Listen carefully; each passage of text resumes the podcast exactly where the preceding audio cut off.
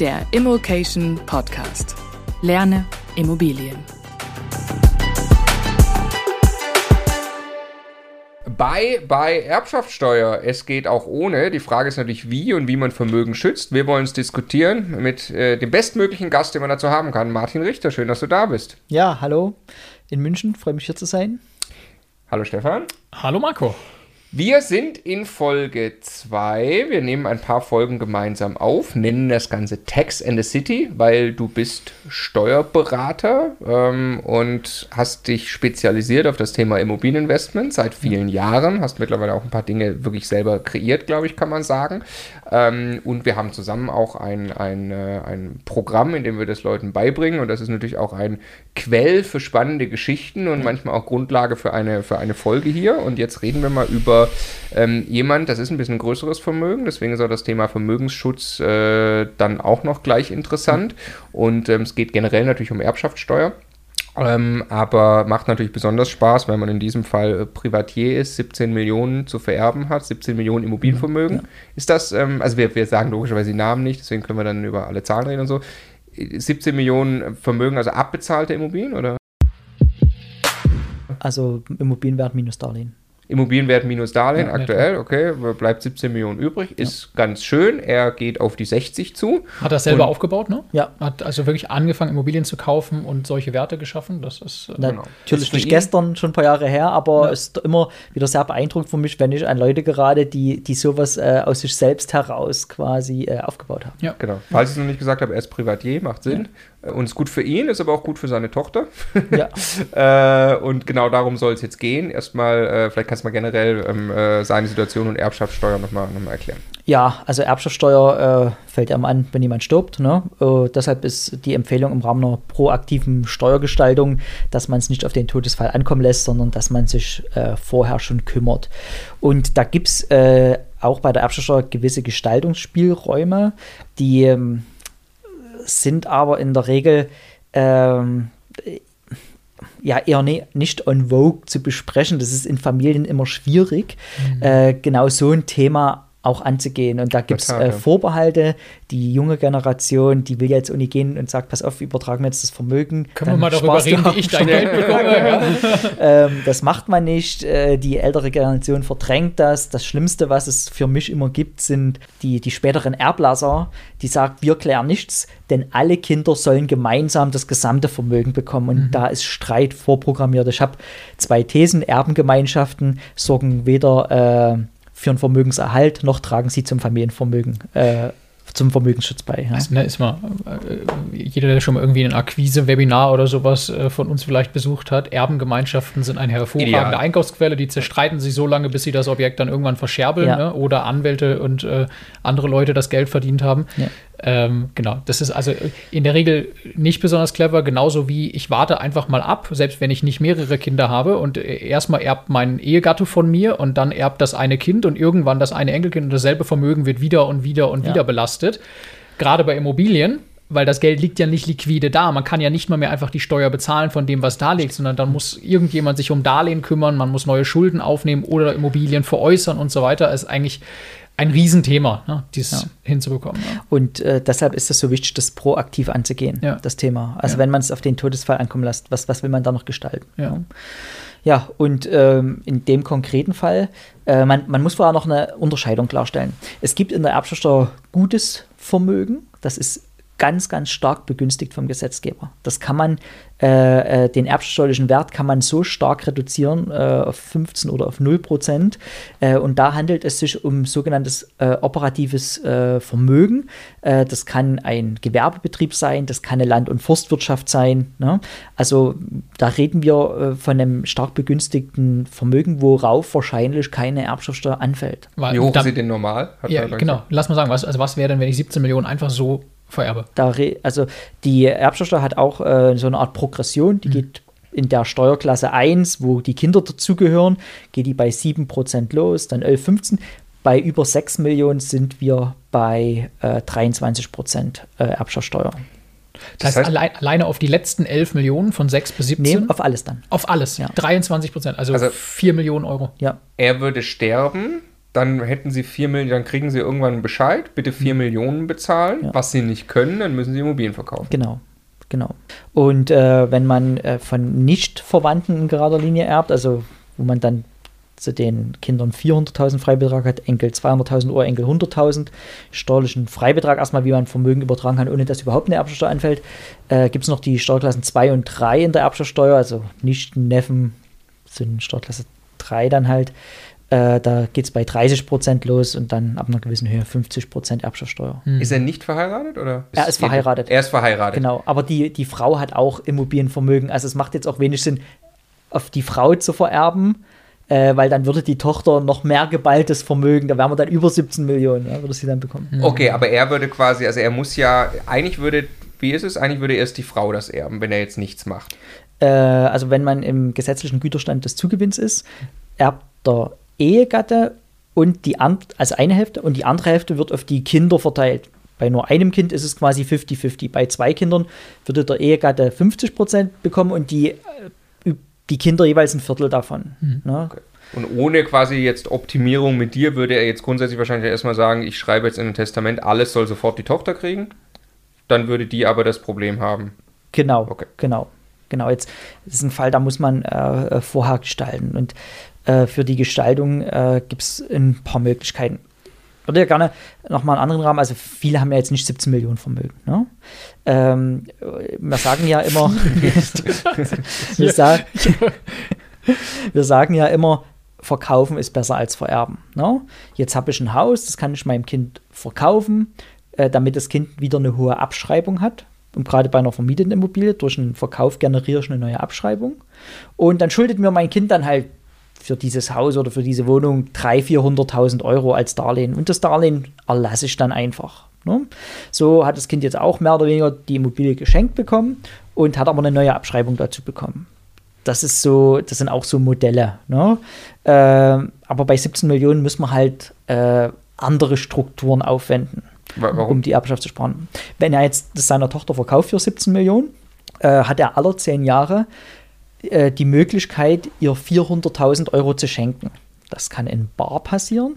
Oder er verkauft an seine Tochter und sagt: Pass auf, liebes mhm. Kind, du schuldest mir jetzt 17 Millionen. Verkäuferdarlehen? Genau, Verkäuferdarlehen. Ich erlasse dir jetzt mal 400.000. Jetzt sind es nur noch 16,6 Millionen. In zehn Jahren wieder 400.000. Also da, es, es gäbe keinen Steuerspareffekt, weil wenn er stirbt, würde es das Darlehen wegfallen und dann dann würde es, also er stirbt und dann würde quasi die Forderung, die Tochter erben an sich selbst, damit wäre das zu versteuern. In Richtig, Moment. also sie wäre in gleicher Höhe bereichert, als ja. hätte er jetzt die ja. Immobilien. Ja. Und er, mein, er 60, äh, vielleicht schafft er dort noch bei rund mit 60, 70, 80, 90, 4 mal 400.000 sind noch 1,6 Millionen, was so realistisch wäre sind halt noch weit entfernt von 17 Millionen. Und was du gerade im Nebensatz aber erklärt hast, ne? mhm. ne? also verkaufen mit einem Verkäuferdarlehen ja, ne? und dann, äh, also ist wichtig, dass das auch jeder versteht. Ne? Also ja. auch bei normalen Vermögen, äh, die irgendwo in einer realen Größenordnung, kann man sehr, sehr viele Dinge tun, ja. um zu vermeiden, dass das in einem Block irgendwann hoch besteuert wird. Ne? Also normale Vermögen lassen sich in aller Regel komplett steuerfrei dann irgendwie äh, sinnvoll übergeben, wenn man es wenn rechtzeitig anfängt. Ne? auch eine Immobilie, die unterhalb des Freibetrags, sagen wir 200.000 Euro ist, sollte ich verkaufen, ja. damit ich die höhere Abschreibung habe. Genau, es ist ein leichtes Beispiel. Nehmen wir mal an, deine Eltern oder meistens ist es so, schon die Eltern haben irgendwann die Immobilie geerbt. Mhm. Ne? Jetzt haben die äh, Großeltern irgendwann mal eine Immobilie für vielleicht noch äh, 100.000 D-Mark gekauft. Mhm. Das ist in manchen Regionen jetzt äh, 2 Millionen wert, die ja. Immobilie. Ja? die Abschreibung, die geht ja nur über 50 Jahre und immer im Fall einer Erbschaft oder einer Schenkung nimmt man die Abschreibung des Rechtsvorgängers mit. Mhm. Das heißt, wenn die schon abgelaufen ist, ist die auch bei mir abgelaufen. Ja, was, mhm. ähm, da, ich habe dann tolle Mieteinnahmen, kann aber steuerlich nichts gegenrechnen. Mhm. Ich habe dafür eine Immobilie von 2 Millionen mhm. geerbt bekommen, wo ich jetzt vielleicht sogar Erbschaftssteuer drauf bezahle. Haben wir in Folge 1 erklärt, ne? dass man mhm. die Abschreibung gegenrechnen kann. Ja. Genau. Äh, so, und jetzt kann man auch so eine Immobilie, die kann man verkaufen ans Kind für diesen Marktpreis, diese 2 Millionen. Und auf einmal hast du, wir ziehen jetzt 20% Grund- und Bodenanteil ab, den kann man ja nicht abschreiben, aber von den 2 Millionen kann ich vielleicht auf 1,6 Millionen eine Abschreibung ziehen. Und zwar 2% im Jahr. Mhm. Das heißt, ähm, ich schreibe pro Jahr 32.000 Euro das ist eine echte Steuerminderung. Also 32.000 Euro kann ich abschreiben. Und wenn ich jetzt sage, okay, darauf spare ich jetzt 40 Prozent Steuern, mhm. dann sind es pro Jahr knapp 13.000 Euro Steuern, die ich spare. Mehr sogar, oder? 32.000 mhm. Euro, darauf 40 Prozent? Ne, doch, 13, nee, 16. Ja, doch, du hast recht, ja, 13, sorry. Ja. Ja. Äh, 13.000 Euro Steuerersparnis ja. und das die nächsten 50 Jahre im Zweifel. Also echt wirklich 13.000 Euro mehr Geld am Jahresende auf dem Konto für exakt den gleichen Vorgang. Dieselbe Immobilie ist bei derselben Person angekommen. Ne? Genau. Nur weil ich verstanden habe, dass ich es nicht einfach verschenken ja. oder vererben darf. Und was will man seinen Kindern äh, äh, eher mitgeben als Abschreibungspotenzial? Ja. Also mir geht da das Herz auf. Ja, ähm, ja so. Darf ich nachher für Instagram äh, mit euch kurz einen Kopfrechenwettbewerb organisieren? Das, nee, das zeigen, ich, das zeigen wir dann auf Instagram. Ich, ich habe das Beispiel schon so oft erzählt. Normalerweise bin ich nicht gut im Kopf. Ich meine, Martin kann 40 Prozent auf alles rechnen. aber es ist, naja. Ähm, aber Entschuldigung, ich will nur noch mal äh, auch fragen, wenn die Immobilie heute nur 200.000 Euro wäre es ja auch toll, wenn man 200.000 Euro vererbt bekommt, aktueller Wert. Auch dann ist es sinnvoll. Ja, weil auch dann habe ich Abschreibungen. Ne? Äh, das sind dann äh, 1300 Euro Steuerersparnis, mhm. äh, mal ja. runtergerechnet, pro Jahr, wenn die Kinder Boah, im Spitzensteuersatz sind. Und äh, das auf 50 äh, Jahre. Das sind 65.000 äh, Euro Steuerersparnis, nur weil man einfach nicht vererbt hat, sondern verkauft. Ja. Und in deinem Beispiel ist ja so, ich kann ja trotzdem meinem Kind die Immobilie für 200.000 Euro verkaufen. Da steht richtig ein Kaufpreis im Notarvertrag. Und eine Darlehensvereinbarung ist im Notarvertrag. Und wenn ich dann aber drei Tage später, ein bisschen überspitzt, ne, die Fachliteratur möchte dort mindestens ein Jahr dazwischen. Ich sehe aber nicht so richtig, dass diese Frist zwingend erforderlich ist bisschen streitig. Aber wenn ich kurze Zeit später dann nochmal zum Notar gehe und Bezug nehme auf die Urkunde, wo da, da die Darlehensvereinbarung drinsteht und sagt, okay, ich mache jetzt hier ein Schenkungsversprechen, ich erlasse einfach die Forderung. Ja? Also ich verkaufe und dann ein bisschen später gehe ich hin und sage, und jetzt verzichte ich auf die Forderung des ja. Darlehens. Ja. Dann hat ja das Kind auch eine Immobilie geschenkt bekommen. Ist dasselbe passiert, als ob ich es gleich schenken würde, nur dass es das Abschreibungspotenzial hat. Also so, tatsächlich, Immobilien sollte man nie vererben. Richtig. Nur nie in dem Moment, wo ich den Verkauf mache, wusste ich natürlich noch nie fürs Protokoll, dass ich später den also, Ich wollte erstmal gucken, wie das Kind mit der Immobilie genau. umgeht und dann entscheide ich, ob ich möglicherweise die Immobilie schenke. Richtig. Okay, also. Achso, aber halt, Entschuldigung, geht aber nur, wenn die Immobilie, also macht nur Sinn, wenn die dann vermietet ja, wird. bei einer eigengenutzten hast du keine Abschreibung. Keine, keine Aber es ist trotzdem kein Nachteil. Der Notar ja. verlangt ja dieselbe Gebühr, egal ob ich schenke ja, oder verkaufe. Ja, Und, äh, Wer weiß, ob ich sie irgendwann vermiete. Wenn man sich den Fall aufhalten will, irgendwann zu vermieten, ist ja gut. Genau.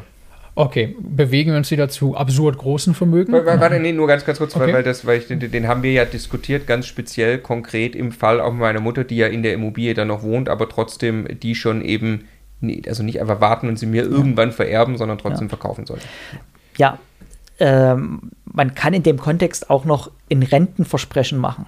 Also für die Fälle, äh, wo die, ähm, wo der bisherige Eigentümer in der Immobilie wohnen bleibt, äh, kann ich ja trotzdem ein Mietverhältnis erzeugen, indem, indem ich sage, äh, in, de in deinem Fall jetzt, Mutti, gib mir bitte eine monatliche Miete. Ja?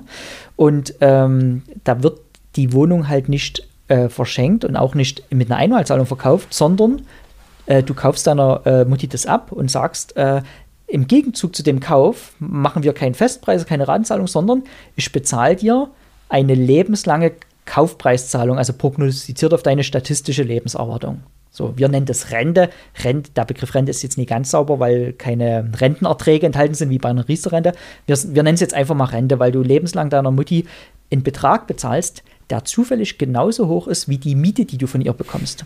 Das heißt, bei deiner Mutti hat sich keine negative Cashflow-Wirkung ausgegeben, äh, ergeben und bei dir auf den ersten Blick ergibt sich auch keine positive Wirkung für einen Cashflow, weil das, was du als Miete bekommst, gibst du als Rente weiter. Was man aber äh, äh, dabei beachten muss, kommt gleich zu deinem positiven Cashflow daraus, äh, ist, dass äh, so eine Rente, äh, die hat einen sehr, sehr hohen Zinsanteil das liegt daran, also da gibt es so statistisch Vervielfältiger und Kapitalisierungsfaktoren und so weiter. Du kannst davon ausgehen, wenn du deiner Mutti jetzt eine Rente zahlst, dass du zwei Drittel dieser Zahlung als Rente äh, als Zins absetzen kannst von deiner Steuer. Und das Gute ist, je älter deine Mutti wird, desto mehr steigt dein Zinsanteil. ist deine Mutti über 100, zahlst du nur noch Zinsen. Ja? Ähm, und jetzt kommt's, jetzt hast du, kriegst du eine Miete, davon kannst du eine hohe Abschreibung abziehen, weil du hast ja gekauft gegen Rente, also neuer Kaufpreis, neue Abschreibung. Und du kannst einen sehr hohen Zinsanteil gegenrechnen. Und äh, das führt in fast allen Fällen zu einem steuerlichen Verlust, obwohl dein Cashflow neutral ist. Und jetzt, wenn ich das zusammenfasse, bei deiner Mutti ist Rente und Miete plus minus null. Bei dir ist Rente und Miete plus minus null. Aber vom Finanzamt, einer Anlage, Vermietung und Verpachtung kommst du auf einen Verlust. Also dein Cashflow wird dadurch positiv, dass du jetzt eine Steuererstattung vom Finanzamt bekommst. Genau. Cash, Cashflow gut, Anlage V Schlecht, genau. negativ ist immer das, was man gerne hat. Das, genau, genau. Das genau. ist äh, der Königsweg. Genau. Und de deswegen, ich glaube, der Fall ist gar nicht so, äh, so selten, ne? ja. dass einfach irgendwie äh, die Eltern selber noch vielleicht in der Immobilie wohnen und mhm. man dann deswegen ähm, äh, in solche Richtungen denken kann. Aber das funktioniert auch gut bei äh, vermieteten Immobilien und ich finde den Gedanke auch sehr sympathisch, dass du deinen Eltern eine lebenslange Versorgung mhm. einrichtest. Und äh, also nicht, wenn du vielleicht auch mal irgendwie ein Heim bezahlen müsstest, das nicht aus dem versteuerten Geld nehmen musst, sondern du zahlst denen ja schon eine Rente und kannst das auch noch, wenn die älter als 100 sind, komplett steuerlich absetzen. Also das ist ein, äh, eine, sehr, sehr tolle Möglichkeit, um innerhalb der Familie eine Versorgung zu schaffen. Okay, zurück zu den 17 Millionen. Gut, ähm, ich hatte ja gesagt, äh, gutes Vermögen, Betriebsvermögen. Entschuldigung, ja. bevor wir zu den 17 also. Millionen wem das jetzt auch zu schnell ging, weil es wirklich komplex ja. ist. immocation.de slash Steuerwebinar. Wir setzen wieder Live-Termine mit dir auf, äh, wie wir das schon mal gemacht haben, wo du äh, strukturiert durch das Thema gehst, ungefähr eine Stunde lang. Da kann man sich äh, vollkommen kostenlos für anmelden. Ich glaube, es gibt vier Termine, genau.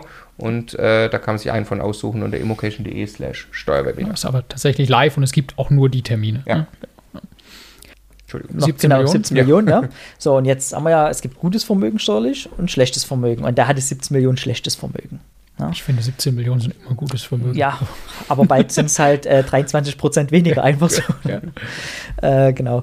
Und äh, jetzt mussten wir quasi eine Möglichkeit schaffen, äh, dieses schlechte Vermögen in gutes Vermögen zu wandeln. Ja. Die einfachste Möglichkeit wäre ein sogenannter Asset Swap das, so reden wir Steuerrechtler davon. Hört sich schon einfach an, ja. Wenn du Vermögen, äh, die Vermögenssubstanz ändert. Also ich mache ein ganz leichtes Beispiel, das wollte er aber nicht. Ne? Er könnte jetzt einfach seine kompletten Immobilien verkaufen, die sind noch aus der 10-Jahresfrist raus, alles steuerfrei, ne? nimmt dann seine 17 Millionen und kauft davon Betriebsvermögen. Zum Beispiel eine riesengroße Photovoltaikanlage. Gilt als Betriebsvermögen ist erbschaftssteuerlich begünstigt. Jetzt könnte er seiner Tochter 17 Millionen Photovoltaikvermögen geben. Die bekommt das steuerfrei. Ne? Jetzt könnte sie das fast verkaufen und die Immobilien davon zurückverkaufen, äh, zurückkaufen. Ja? Mhm. Das nur ähm, als Beispiel. So, das wollte er nicht. Toller Bestand aufgebaut, wollte er so nicht hergeben und auch in der Substanz ich erhalten. irgendwie so, ne? Ja. ja. ja. Ähm, und jetzt haben wir dort ein, ein anderes Modell äh, gefahren. Das ist, ähm, ja, wenn er jetzt die Immobilien an seine äh, Tochter übertragen würde, ließe sich der Immobilienwert dadurch mindern, dass er sich einfach in Niesbrauch zurückbehält. Das bedeutet, alle weiteren Mieten, die ganze Fruchtziehung aus der Immobilie darf er behalten. Mhm. Und der Niesbrauch mindert eins zu eins den Wert der Immobilien. Jetzt ist aber das Problem, wenn du 60 Jahre alt bist, dann wird der Niesbrauch nicht mehr besonders hoch bewertet. Weil ist ja die, die Frage, also wie viel Miete kann er noch generieren im Rahmen seiner statistischen Lebenserwartung? Von wem bewertet? Vom Finanzamt? Äh, genau, auf seine Lebenszeit, genau, wird es äh, quasi die, die Miete, die noch zu erwarten ist im Rahmen seines Lebens. Da also es geht ja so Bewertungsverfahren, ne, die im Prinzip relativ klar festlegen, wie, wie dieses Niesbrauch, äh, wie der Wert dieses Rechts bestimmt wird, genau. abhängig vom Lebensalter des, genau. des Niesbrauchnehmers. Ich will es nur nochmal, weil ich, weil vorhin auch erstaunt war, also der, der, dass man das so genau teilweise festgelegt hat. Also es gibt ein, ein äh, logischerweise muss das Finanzamt einen Wert ermitteln und sagen, das ist das Vermögen, was jetzt übertragen wird. Ja. Und wenn das Immobilienvermögen muss der Wert der Immobilie und wenn darauf ein Niesbrauchrecht äh, ist, dann schmälert das halt den Wert. Das heißt, das, und dann muss das Finanzamt hergehen und muss für quasi bewerten oder man muss dem Finanzamt quasi ja was vorschlagen wahrscheinlich ne, und das sagt dann, ob das okay ist oder nicht. Dass man sagt, durch das Niesbrauchrecht eines 60 60-Jährigen ist es so und so viel weniger wert. Und weil der 60-Jährige nicht mehr 100 Jahre lebt, äh, ist es nicht so wertmindernd, wie wenn ein 20-Jähriger beispielsweise das Niesbrauchrecht bekäme. Richtig. Äh, und da gibt es Tabellen, also die ermitteln jedes Jahr die statistische Lebenserwartung. Die ist bei Männern so bei 83 Jahren, ich glaube bei Frauen bei 87 Jahren. Ne? Und ähm, das wird dann noch, äh, das wird dann noch abgeschmolzen über einen Kapitalisierungsfaktor. Also obwohl er 60 ist und noch 23 Jahre Lebenserwartung hat, ähm, ist wahrscheinlich der Vervielfältiger der für den Niesbrauch herangezogen werden, nur Faktor 12 oder 13. Jetzt hat er den. Der Immo Jahresmiete. Der Jahresmiete, mhm. genau. Jetzt hat er den Immobilienwert und jetzt nehmen wir quasi die Mieten mal 13 und ziehen das von den 17 Millionen ab. Und da bleiben immer noch 10 Millionen übrig oder 8 Millionen. Und man will ja, ja, eben das so klein wie möglich haben, ja. weil darauf wird ja dann die Steuer reichen. Warum, warum wird da noch dann, äh, warum wird weniger als äh, die erwartete restliche Lebensdauer mal die Miete genommen? weil die. Wegen der Abzinsen und solchen genau. Dingen. Es wird auf den heutigen Wert, quasi barwertmäßig auf den heutigen Wert bezogen. Richtig, es kommt ein Barwert und der wird okay. aktuell von der Finanzverwaltung noch mit 5,5 Prozent abgezinst. Okay. Und dann ist nach, äh, nach einer unendlichen Laufzeit mhm. nur noch die Hälfte übrig, aber. Mhm. Ja, genau. Okay. So, Hört sich an, als ob es das nur in Deutschland gibt. so, und jetzt haben wir das Problem, also je älter die Person ist, die dann den Niesbrauch erhält, desto geringer wirkt das sich auf den Immobilienwert aus. Das heißt, äh, andersherum schon mal, je früher ich mich mit solchen Dingen beschäftige, desto ja. leichter ist es, erstmal Vermögen zu erhalten. Ne? Aber um den vollen Niesbrauchswert zu bekommen, müsstest du quasi direkt nach deiner Geburt äh, ja. schon äh, äh, das machen. Erst die Immobilie kaufen und dann das Niesbrauchsrecht, die Alter. Ja. Oder äh, du stirbst nicht. Mhm. Oder noch besser, du gibst den Niesbrauch einer Struktur, die nicht stirbt. Und ähm, das, äh, der Fall ist wesentlich komplexer, als ich jetzt gleich sage. Ne? Aber jetzt stell dir mal vor, du hast eine äh, Struktur, die ist ein, eine Art Gewerbebetrieb, zum Beispiel eine gewerbliche GmbH und Co. Die kann man ziemlich leicht gewerblich prägen. Das heißt, sie muss gar keine Einkünfte erzählen, gilt trotzdem als gewerblich. Und diese KG, die nie sterben kann, die bekommt den Niesbrauch. Okay. Das heißt, ich, ich übertrage das Eigentum an der Immobilie der Person, die es bekommen soll, und trage vorher ein Niesbrauchrecht zugunsten einer, in diesem Fall Kommanditgesellschaft ein. Mal egal, warum es genau jetzt eine gewerbliche ja. Kommanditgesellschaft Okay, ja, ja, Dann hast du die maximal mögliche Minderung.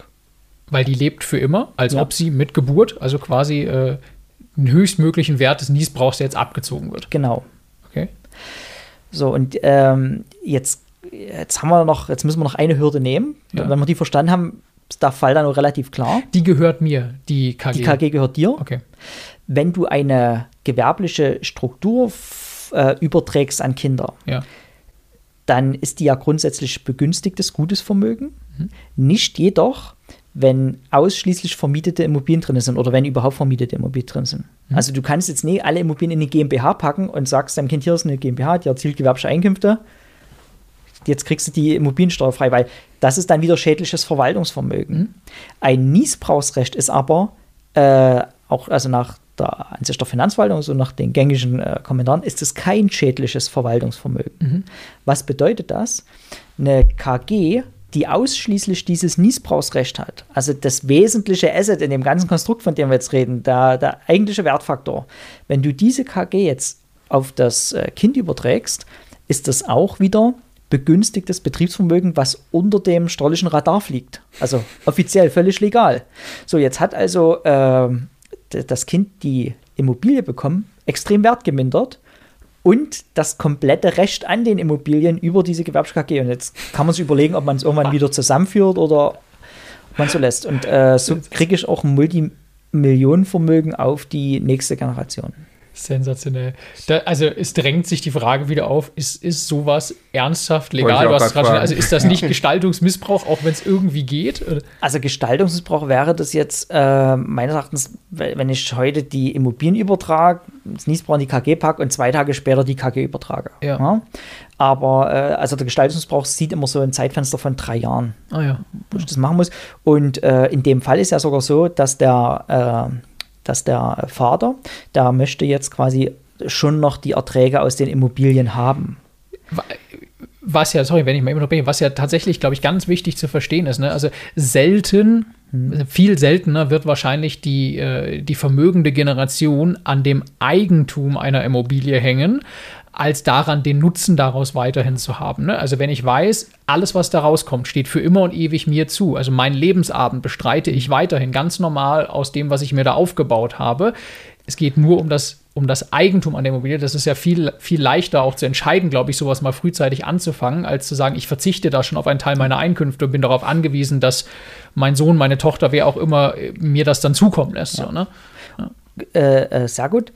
Das ist äh, ganz, ganz häufig der Fall und, und hier kommt uns das noch entgegen, weil äh, er hat jetzt den Niesbrauch noch im Rahmen seiner KG-Beteiligung, mhm. wo, wo die Gelder noch einfließen. Ja, und jetzt kann er sich entscheiden, ob er die äh, wertvolle KG vorab schon gibt oder ob man es dann auf den Todesfall ankommen lässt und halt begünstigtes Betriebsvermögen vererbt. Und mhm. jetzt kann mir kein Finanzbeamter so richtig erzählen, dass der Tod mit in den Gestaltungsmissbrauch-Komplex äh, mit reingeht. Äh?